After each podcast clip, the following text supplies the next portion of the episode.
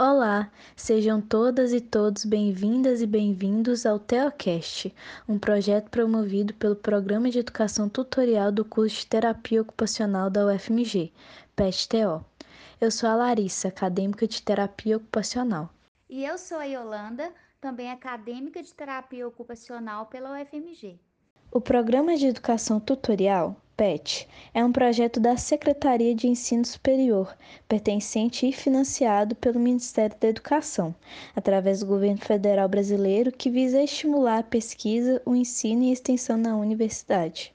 O PET é desenvolvido por grupos de estudantes sob tutoria de um docente, organizados a partir dos cursos de graduação nas instituições de ensino superior do país.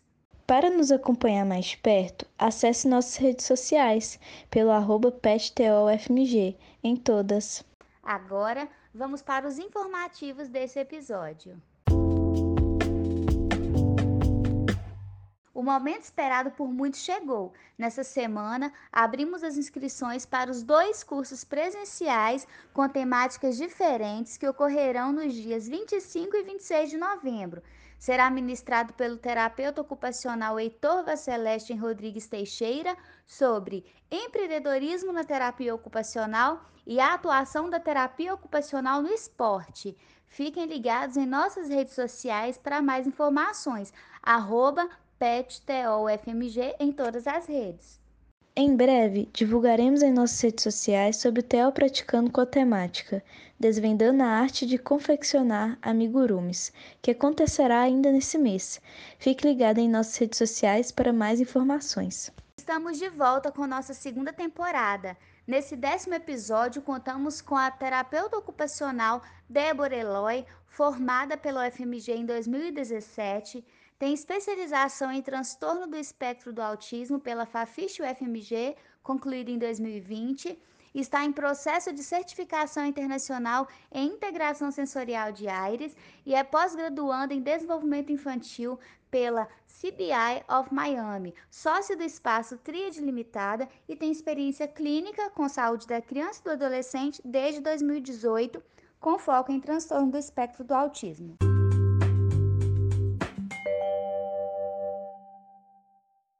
Bom dia, gente! Eu sou Yolanda, eu sou membro do PET-TO e hoje a gente está com uma convidada muito especial, a terapeuta ocupacional Débora Eloy. Ela vai participar do nosso podcast hoje. Muito obrigada, Débora, por ter aceito o nosso convite e participar com a gente hoje.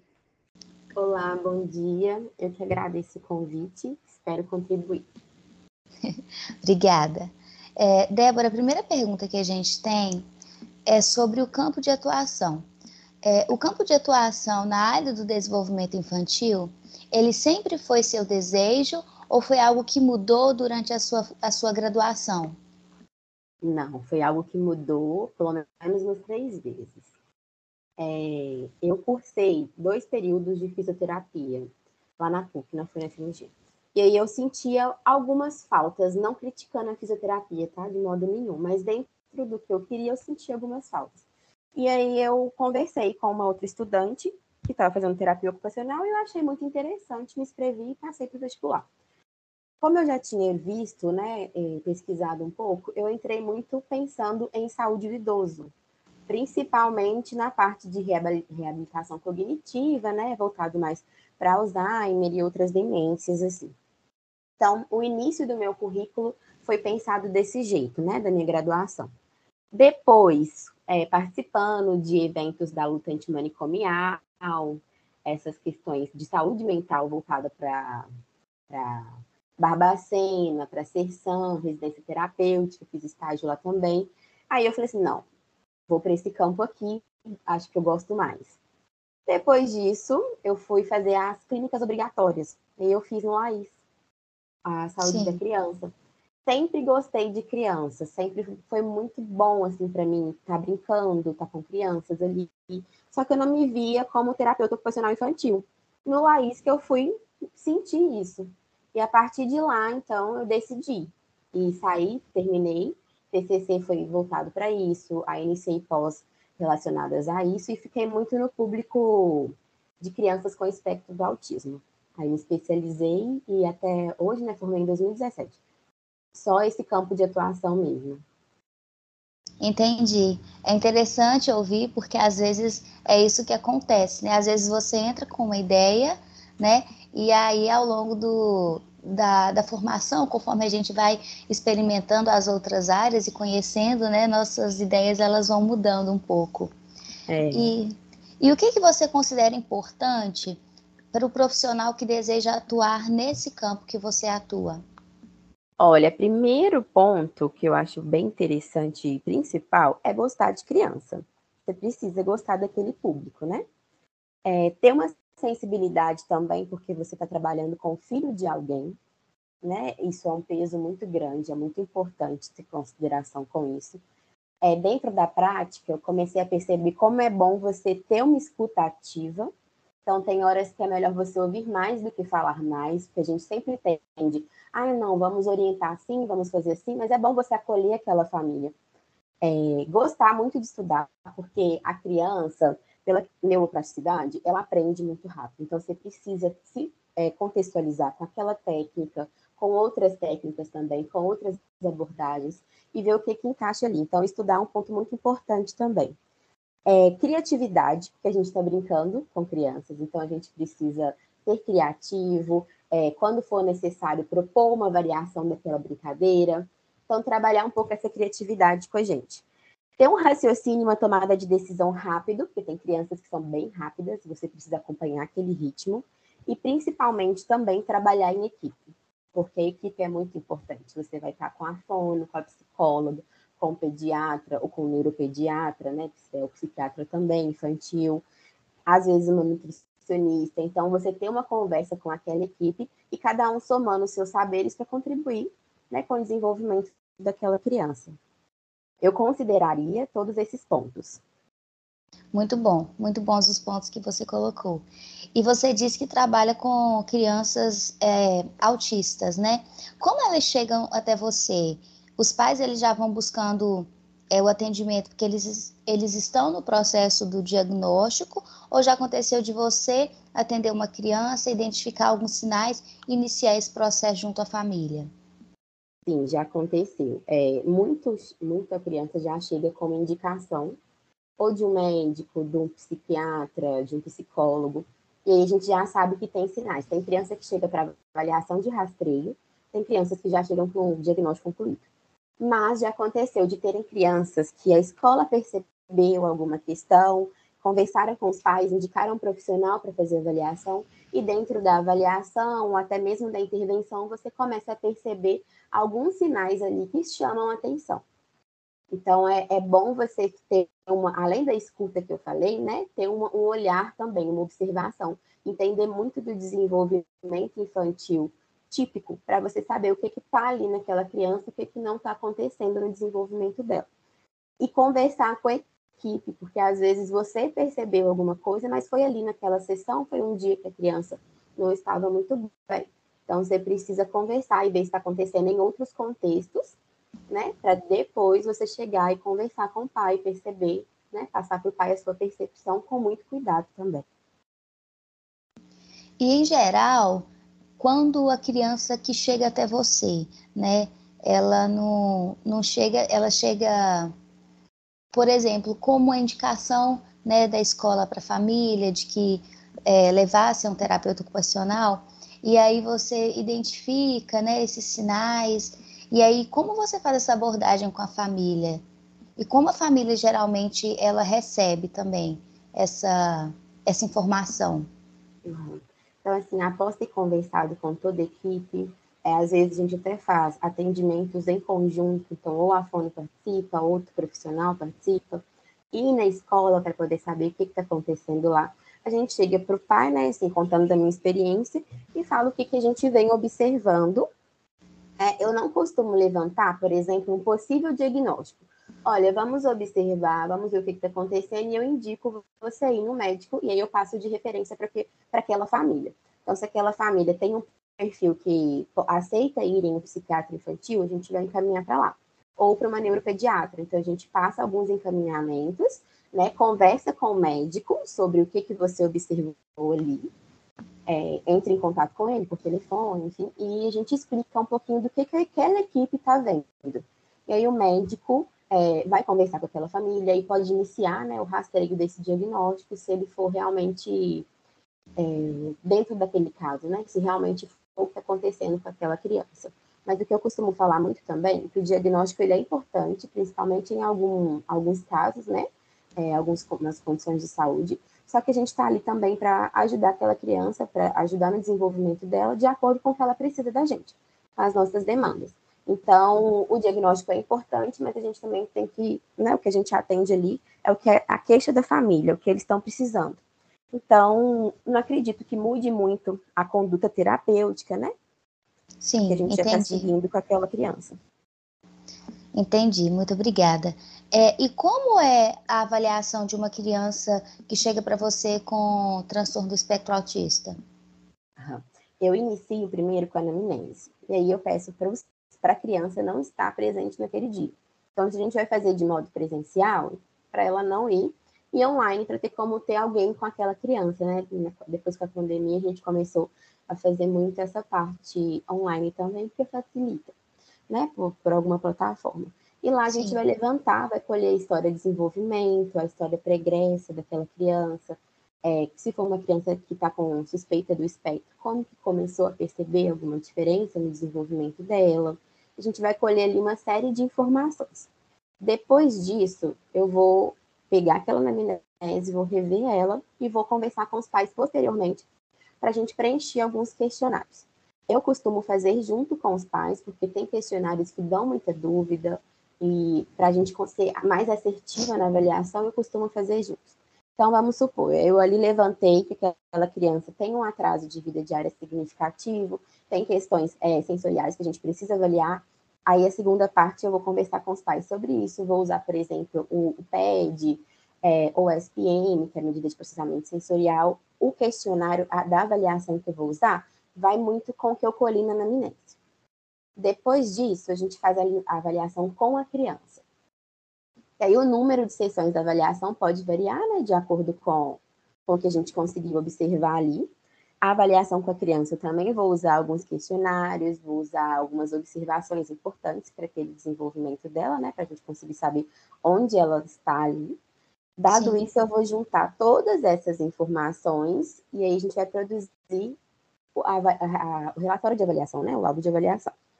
E depois disso eu marco uma conversa com os pais para mostrar a devolutiva, né? Mostrar o que que deu ali, o que que é importante a gente é, estimular, a gente intervir. Tem crianças que já aconteceu de ter uma suspeita, mas depois que a gente avaliou, não era uma coisa assim que precisava de intervenção, não era uma demanda que precisava de intervenção. Então, nisso a gente conversa também.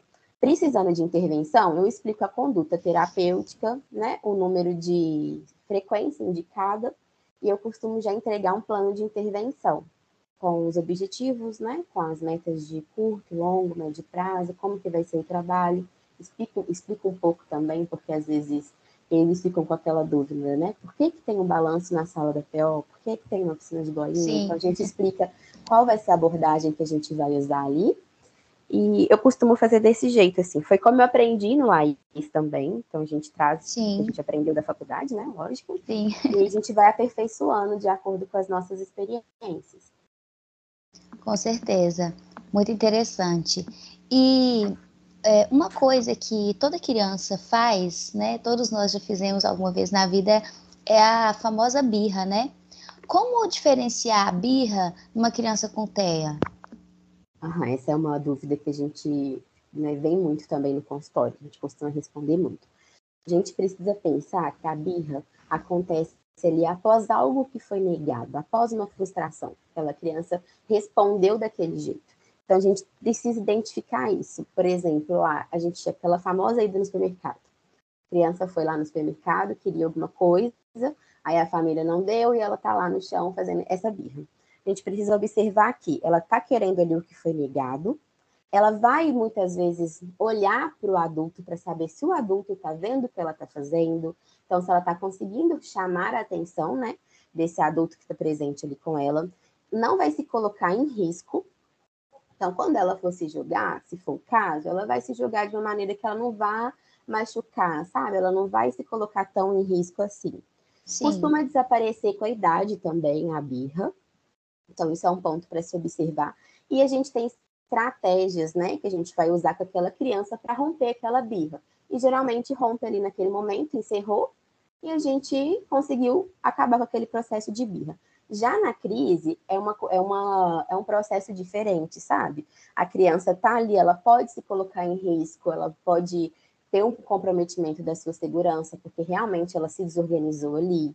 É, não costuma, sabe, parar com o adulto intervindo diretamente, igual faz com a birra. A gente precisa de estratégias sensoriais, comportamentais, enfim, que aquela equipe definiu para aquela criança. E ela não vem após uma frustração, mas é comum de uma birra, né? Pode acontecer de uma birra que foi prolongada ali virar uma crise porque a criança se desorganizou durante aquele momento. Então, isso a gente precisa observar. É, e na desorganização da criança, né, quando é uma crise, a gente consegue identificar antes o que, que veio ali. A gente tem que parar e fazer, né, verificar aquele antecedente daquela crise. Então, a birra, você sabe, olha, eu neguei para ele o telefone. Isso aconteceu. Na, na criança com crise, muitas vezes não está claro o que, que desencadeou aquela crise. Entendi. E você poderia falar um pouco sobre é, o trabalho da TEO relacionado às questões uh, de seletividade alimentar? Sim, é uma demanda muito crescente também no consultório, e inclusive não tem idade. Tem criança que chega bem pequenininha, tem criança maior é importante a gente fazer uma avaliação completa. É, eu peço para os pais filmarem quando eu não posso ir, como que aquela criança come, porque às vezes ela está comendo um alimento ali mais macio, porque ela tem uma dificuldade na musculatura oral. E aí ela vai tender a preferir aqueles alimentos. Isso pode ser uma coisa que acontece. Outra coisa, realmente ali, ó, ela aceita certas texturas, não aceita outra, ela não tem essa dificuldade orofacial, é, dessa musculatura. Então, a gente precisa identificar ali quais são os pontos de intervenção. É, conversar muito com a equipe, ter uma, uma conversa direta assim, com a nutricionista, com a fono, entre estratégias comportamentais também, que a gente conversa com a psicologia, mas aí a gente vai fazer com a criança, depois dessa avaliação, a gente conseguir identificar os pontos, a gente começa apresentando aquele alimento que a gente escolheu como um alimento que vai entrar nesse cardápio agora, nesse repertório, eu começo com um alimento parecido com outros, então vamos supor que a criança come, só um exemplo, maçã, mas não come pera. Então a gente vai trazer ali uma pera, porque aquela maçã está parecida, né? Um pouco visual, um pouco de textura, enfim, é um pouco parecido. Então eu vou colocando ali, eu elenco com a família o que, que dá para a gente começar a trabalhar, e aí a gente vai colocando no cardápio. Muitas vezes também depende de como aquela criança responde. Tem crianças que só de você apresentar numa brincadeira, ela já se esquiva. Então, você precisa saber como você vai agir com aquela criança. É, tem a parte da integração sensorial que eu costumo fazer antes, né, com as técnicas, de acordo com a abordagem, de acordo com o resultado que deu do, da avaliação dela. E aí a gente vai trabalhando com estímulos inibitórios, vai estimulando a criança, intervindo em áreas que vão ajudar ali a organizar as vias sensoriais que precisam de, de, de um controle ali, né, de um equilíbrio. E tem outras técnicas também que a gente passa para os pais fazerem. Por exemplo, apresenta a pera com a maçã junto. Então, coloca um pedacinho ali daquela pera num prato é, com maçã que aquela criança come. Vamos começar a variar a marca, por exemplo, ah, só come óleo, vamos começar a colocar o negresco. Então, a gente vai muito ali identificando também se há um padrão de rigidez, né, de repetição. Eu costumo atender muito caso de seletividade alimentar com diagnóstico de autismo. A gente precisa entender também o contexto de vida daquela criança. Muito bom. É, você já até citou né, algumas estratégias que podem ser utilizadas para trabalhar essa demanda, né? E é muito interessante isso, né? Tá sempre trazendo a família para, é, para esse tratamento, para esse, esse trabalho, né? É uma ação em conjunto, porque a criança fica a maior parte do tempo justamente com a família, né? Uhum. Então, vincular a família ao tratamento, né? É, construir essa participação, isso é muito bom. É, você poderia deixar alguma dica para os nossos ouvintes sobre como estimular a participação da criança em casa? É, isso é uma coisa que a gente precisa observar bastante também, é um ponto bem interessante. Igual você fala, a criança fica mais tempo com o pai. E até aquela criança, né, que não está dentro de espectro, tem um desenvolvimento típico, ela também precisa dessa autonomia, dessa participação em casa. Então, assim, observe o que a sua criança dá conta de fazer no dia a dia. Olha, ela consegue lavar uma vasilha. Talvez se eu colocar ali um banquinho, ela costuma subir e dar conta de fazer. Então, assim, observe o que ela já dá conta para você colocar né, no dia a dia as tarefas para aquela criança fazer.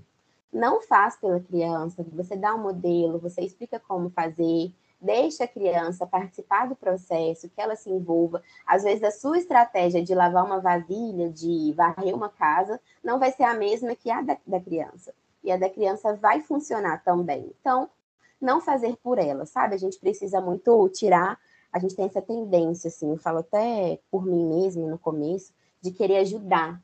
E nem sempre ela precisa de ajuda. Às vezes você não ajudar é o que ela precisa naquele momento.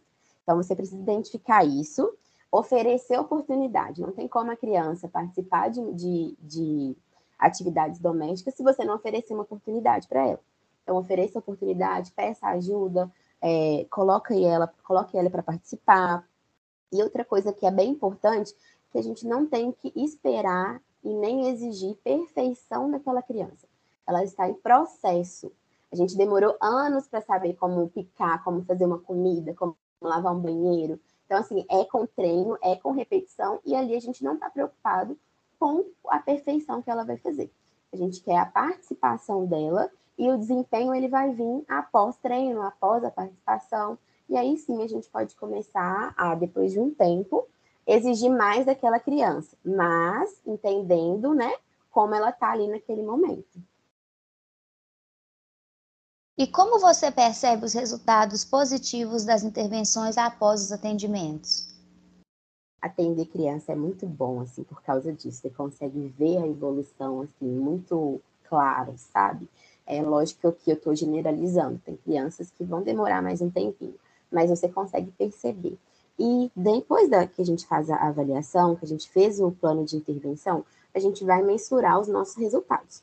Então é importante você ter, né, com aquela família, ou você usa uma COPM, ou você usa a GAS, que é a medida de objetivos atingidos, desculpa, a escala de objetivos atingidos. Então, o profissional vai, vai usar ali o que ele acha né, que convém para a prática. E depois de, de, um período que você começou a intervenção, você senta com os pais eu costumo fazer assim, e aí a gente vai pontuando. Olha, esse objetivo aqui, lavar as mãos, ficou além do esperado. Ele está fazendo com total autonomia, com um bom desempenho, então a gente vai pontuar ali. Então é sempre a partir disso, sabe? De mensurar seus resultados. Até para você ter clareza para o pai mostrar, ó, esse objetivo aqui a gente conseguiu. Então ele já está fazendo isso, vamos pensar agora para o próximo objetivo. E ficar bem claro também para aquela equipe que o seu trabalho está fazendo diferença no desenvolvimento daquela criança. E você conseguir mostrar, sabe? Fazer um gráfico, dados são bem importantes, né? A gente gosta de dados assim. É assim que eu costumo. Muito bom. É, e para a gente já estar tá chegando ao final, essa é a nossa última pergunta. Quais são as contribuições da terapia ocupacional no atendimento infantil? É, eu falo que gente, desde o início da faculdade, a gente escuta muito essas palavras, autonomia, independência, participação. Então, é isso que a gente quer. O produto final da nossa intervenção é que essa criança tenha é, uma vida mais ativa, mais autônoma, independente, que ele participe dos processos. E tem uma coisa muito legal também que a gente contribui, que às vezes a gente não, não dá tanto valor, mas é a autoestima daquela criança. A gente está construindo um ser ali para o futuro. Então, isso é importante, sabe? Da autoestima, da confiança, que, ele, né? que isso não seja uma barreira na vida daquela criança, mas que possa ser um facilitador. Então, assim, eu costumo falar com os pais, é, eu quero envelhecer e ver ali que eu atendi aquele, aquela criança e ele foi o que ele desejou ser. Ah, papai, eu quero ser um astronauta, que ele consiga, sabe? Que a gente consiga romper todas as barreiras possíveis para ele ser o que ele desejou, não romantizando a profissão, mas trabalhando seriamente, construindo isso com a família, porque a gente deseja que aquela criança seja feliz. O produto que a gente quer, além disso tudo, é a felicidade daquela criança e daquela família. Débora, muito bom. É, a, a nossa entrevista ela foi muito boa. Eu tenho certeza que todo mundo que ouvir e que tem interesse na área do desenvolvimento infantil vai ficar atento, vai procurar ler um pouco mais sobre algumas é, questões que você trouxe, se aprofundar mais. Para mim foi um prazer fazer essa entrevista com você hoje e mais uma vez eu quero te agradecer pela contribuição maravilhosa que você nos proporcionou nesse podcast. Muito obrigada. Eu que agradeço. Estou é, de portas abertas. Se alguém tiver alguma dúvida, se alguma coisa não ficou claro, ou queira conversar sobre o campo de atuação, pode entrar em contato comigo, que a gente está aqui para isso também. Eu agradeço novamente, espero ter contribuído estou de portas abertas. A gente pode entrar em contato comigo sempre que puder, eu estou lhe respondendo. Muito obrigada, tá? E vocês estão nos ouvindo, muito obrigada também por acompanhar o nosso podcast.